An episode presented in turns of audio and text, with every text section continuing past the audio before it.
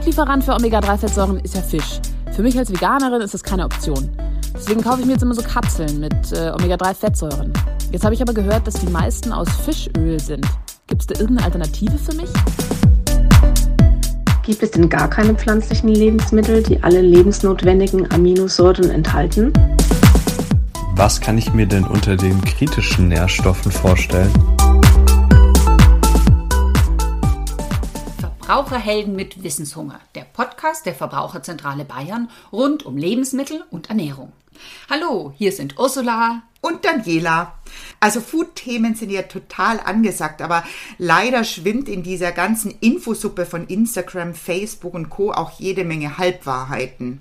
Und wir machen jetzt Schluss mit dieser Infodemie und ihr bekommt jeden Monat in unserem Podcast wissenschaftlich basiertes Superfood für die Ohren. Ja, da sind wir wieder mit einer neuen Folge. Diesmal geht's um vegan, also um rein pflanzliche Kost. Und äh, das gibt vermutlich mehrere Folgen, weil da so viel zu besprechen ist.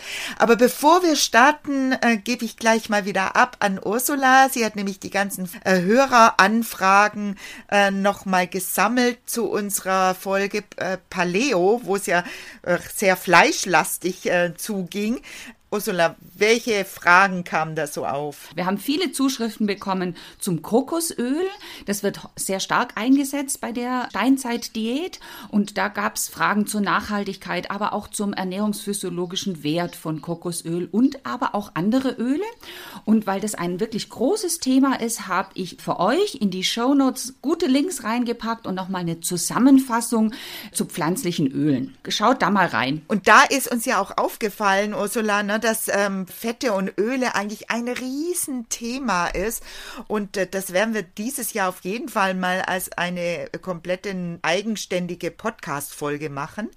Aber jetzt starten wir erstmal mit der pflanzenbasierten Kost, mit vegan. Und wir wollen im Prinzip auch nicht nur Veganer ansprechen oder Interessierte, die eventuell temporär vegan sich ernähren wollen, sondern einfach auch Flexitarier, die einfach mehr noch Pflanzen Pflanzenkost äh, in ihren täglichen Speiseplan mit integrieren wollen, weil das scheint mir jetzt schon auch ein Trend zu sein. Ne? Absolut. Vor allem bei vielen Jungen merke ich das, wenn ich in Schulen unterwegs bin, dass da ganz viele Fragen auch immer wieder kommen. Wie gesagt, das ist ein Riesenthema. Deswegen haben wir uns überlegt, wie können wir denn das jetzt aufteilen? Und ich glaube, am sinnvollsten ist es wirklich, dass wir es in Nährstoffe ja. aufteilen, weil es gibt tatsächlich bei allen Nährstoffgruppen doch auch kritische Nährstoffe. Also kritisch bedeutet, dass man mit dieser Ernährungsform eventuell zu wenig aufnimmt. Und das heißt, wir machen einen Block mit Makronährstoffe. Makronährstoffe sind die Nährstoffe, die Energie liefern, nämlich Eiweiß, Fett und Kohlenhydrate. Und da haben wir uns natürlich das Eiweiß rausgesucht, weil das am ehesten in einer kritischen Menge aufgenommen wird. Und beim Fett vor allem die Omega-3-Fettsäuren. Ja, richtig. Bei den Mikronährstoffen unterteilen wir dann nochmal, das sind also die Nährstoffe, die zwar keine Energie äh, liefern, aber von außen zugeführt werden müssen müssen, weil wir sie selber nicht produzieren können. Also die Vitamine und die Mineralstoffe, die unterteilen wir so nochmal, dass wir also da noch zwei weitere Folgen hinzusetzen. Daniela, du hast jetzt gerade das Eiweiß angesprochen. Vielleicht ist es für unsere Zuhörer ja mal interessant, was ist Eiweiß eigentlich oder aus was besteht Eiweiß in unserem Körper? Eiweiß besteht nämlich aus 21 verschiedenen Aminosäuren und je nachdem, wie man diese 21 Aminosäuren kombiniert, entstehen unterschiedliche Eiweiße in unserem Körper, also Muskeln, Sehnen oder einfach nur Körperzellen. Von diesen 21 Aminosäuren sind acht absolut essentiell. Das bedeutet, wir müssen sie mit der Nahrung aufnehmen, wir können sie selber nicht herstellen. Und genau da steckt der Knackpunkt drin, wo, aus welchen Lebensmitteln bekommen wir diese acht essentiellen Aminosäuren. Und da ist es leider so, da müssen wir wirklich ganz ehrlich sein, dass natürlich Fleischprodukte, also das Tier uns deutlich ähnlicher ist als die Pflanze und in Fleisch diese essentiellen Aminosäuren hm, stärker vertreten sind. Ja, äh, deswegen sagt man ja auch immer, dass man möglichst Pflanzen- und Fleischprodukte mischen soll. Das ist dann bei einer veganen äh, Kost leider nicht möglich. Das heißt, da steckt wirklich äh, eine Herausforderung für den Veganer, dass er diese Eiweißquellen so kombiniert, dass ausreichend essentielle Aminosäuren dann auch zur Verfügung stehen. Aber das funktioniert auch mit einer veganen Ernährung, denn was liefert uns denn gutes Eiweiß? Welche Pflanzenkost liefert uns gutes Eiweiß? Das sind vor allem natürlich die Hülsenfrüchte, ja, die Linsen, Bohnen, Erbsen, Soja und Soja ist eine der wenigen Hülsenfrüchte, die tatsächlich alle essentiellen Aminosäuren enthalten.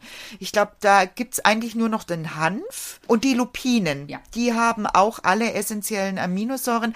Alle anderen fehlt die ein oder andere Aminosäure und deswegen ist diese Kombination ganz wichtig. Ne?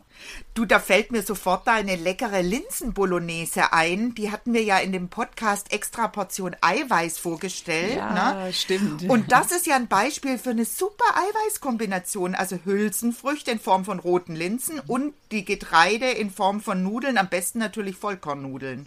Ja, und ich habe sogar noch zwei weitere Familienrezepte, bei denen die Hülsenfrüchte und auch das Vollkornmehl optimal kombiniert werden. Und zwar das eine ist Chili sin Carne, also Chili ohne Fleisch.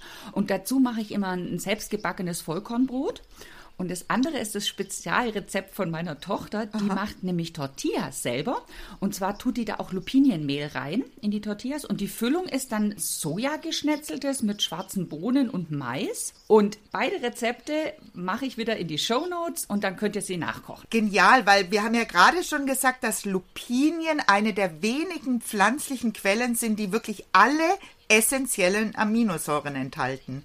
Das heißt, als Veganer braucht man jetzt wirklich keine Befürchtung haben, wenn ich gut kombiniere und wenn ich ausreichend Kalorien aufnehme, dass ich äh, zu wenig Eiweiß aufnehme.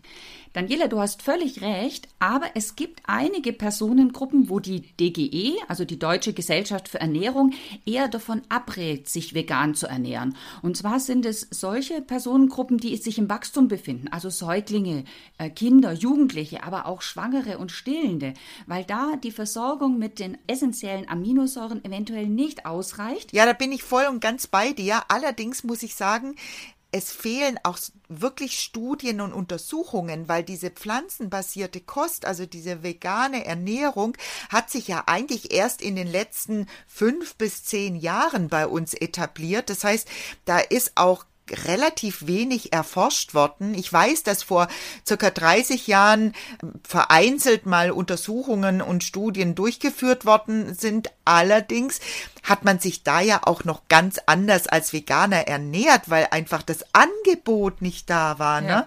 Ja, also Quinoa, Lupinien, ähm, Hanf, äh, das gab's damals noch nicht in den klassischen Supermärkten. Richtig, ja. ja. Und das ist ja heutzutage auch ganz häufig dann auch die Basis von irgendwelchen Fleischersatzprodukten. Du, Daniela, da haben wir ja mal von den Verbraucherzentralen einen Marktcheck zugemacht und haben diese veganen Ersatzprodukte verglichen mit den ähm, Fleischprodukten, genau, mit den mhm. Originalprodukten. Und da wurde ja festgestellt, dass der Geschmack zwar passt, also die schmecken wirklich absolut ja, nach, nach Fleisch, aber dass die Inhaltsstoffe nicht unbedingt äh, übereinstimmen. Also dass da äh, zum Beispiel gerade beim Eiweiß, dass da doch bei den Ersatzprodukten wesentlich weniger drin ist.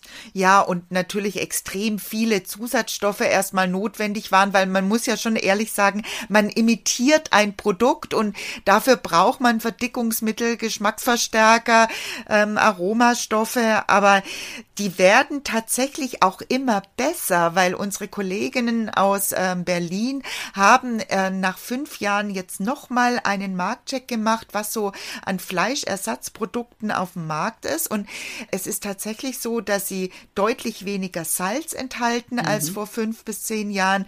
Die Zusatzstoffe auch nicht mehr ganz so notwendig sind. Also offensichtlich ist die Technologie äh, dermaßen fortgeschritten, dass man immer mehr äh, diese Imitate auch ohne Zusatzstoffe herstellen kann. Und auch der Geschmack ist echt sensationell geworden. Also kann man nichts kann man nicht sagen. Wir haben mal eine Blindverkostung mit meinem Mann und meinem Sohn gemacht. Meine Tochter ist ja äh, Vegetarierin, also mhm. nicht Veganerin.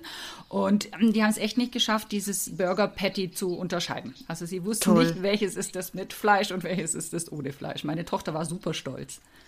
Ja, und wenn man es dann wirklich schafft, ähm, zumindest einmal in der Woche, anstatt dessen einfach ja irgendeine Fleischalternative zu essen und ähm, auf das Fleisch verzichten zu können, ist es doch super. Ja, das ist Planetary Health Diet. Da hatten wir ja auch schon einen Podcast dazu gemacht. Richtig.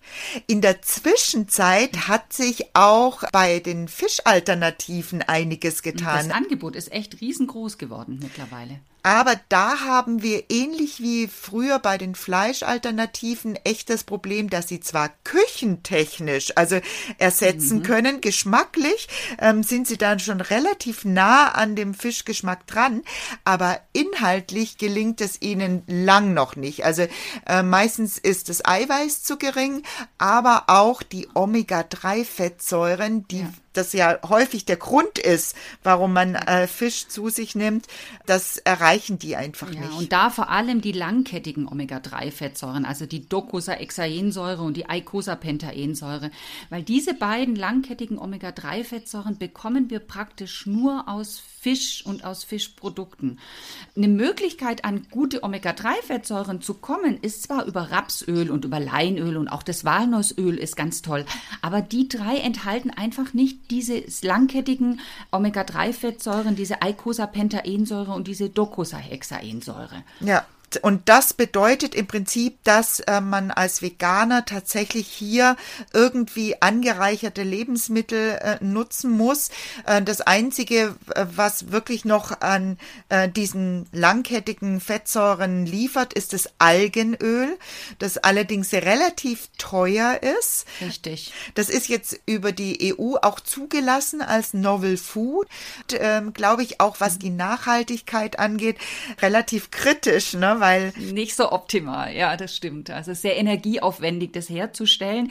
Häufig werden die Produkte damit angereichert. Also schaut mal im Supermarkt, es gibt Leinöl, das mit diesem Mikroalgenöl angereichert ist oder auch Walnussöl. Oder man kann es in sehr, sehr kleinen Mengen kaufen, weil es auch relativ schnell verdirbt. Aber ich denke, das ist eben für Veganer, die sagen, sie lehnen alle tierischen Produkte ab, ist das die Alternative, um an diese zwei wichtigen langkettigen Omega-3-Fettsäuren ranzukommen. Du sagst es, denn wir haben es ja noch gar nicht erwähnt. Ähm, wenn man nämlich jetzt in den Drogeriemarkt geht und Omega-3-Fettsäure-Kapseln, also Nahrungsergänzungsmittel nimmt, habe ich meistens das Problem, dass das ja auf Basis von Fischöl ist. Ja, und das fällt ja im Prinzip dann auch raus für den Veganer. Ähm, deswegen gibt es eigentlich nur die Alternative über das Algenöl. Also das sind im Prinzip dann die zwei Nährstoffe, die bei Veganern wirklich kritisch sind und wo man einfach einen Blick drauf haben muss, wenn man sich pflanzenbasiert ernährt. Einmal das Eiweiß und einmal die Omega-3-Fettsäuren. Und in die Show Notes haben wir euch mal zwei Tagespläne reingestellt, wo wir schöne Kombinationen auflisten und wo wir den Beweis bringen, dass mit diesen Kombinationen ganz schnell auch der Eiweißbedarf, der tägliche, abgedeckt ist. Und damit, Daniela, haben wir jetzt eigentlich die Makronährstoffe ausführlich besprochen. Und für den nächsten Podcast haben wir uns ja die Mikronährstoffe vorgenommen. Also schaltet wieder rein und bis dahin bleibt wissenshungrig und informiert euch auf unserer Website verbraucherzentrale-bayern.de. Ja, genau. Und wenn euch die Sendung jetzt gefallen hat oder vielleicht auch nicht, wir freuen uns auf jeden Fall, wenn ihr in Kontakt mit uns tretet. Unter ernährung.vzbayern.de könnt ihr uns eine E-Mail senden. Dort könnt ihr natürlich auch Themenwünsche nennen und eure Kommentare hinterlassen. Und jetzt sagen wir erst einmal Tschüss. Tschüss.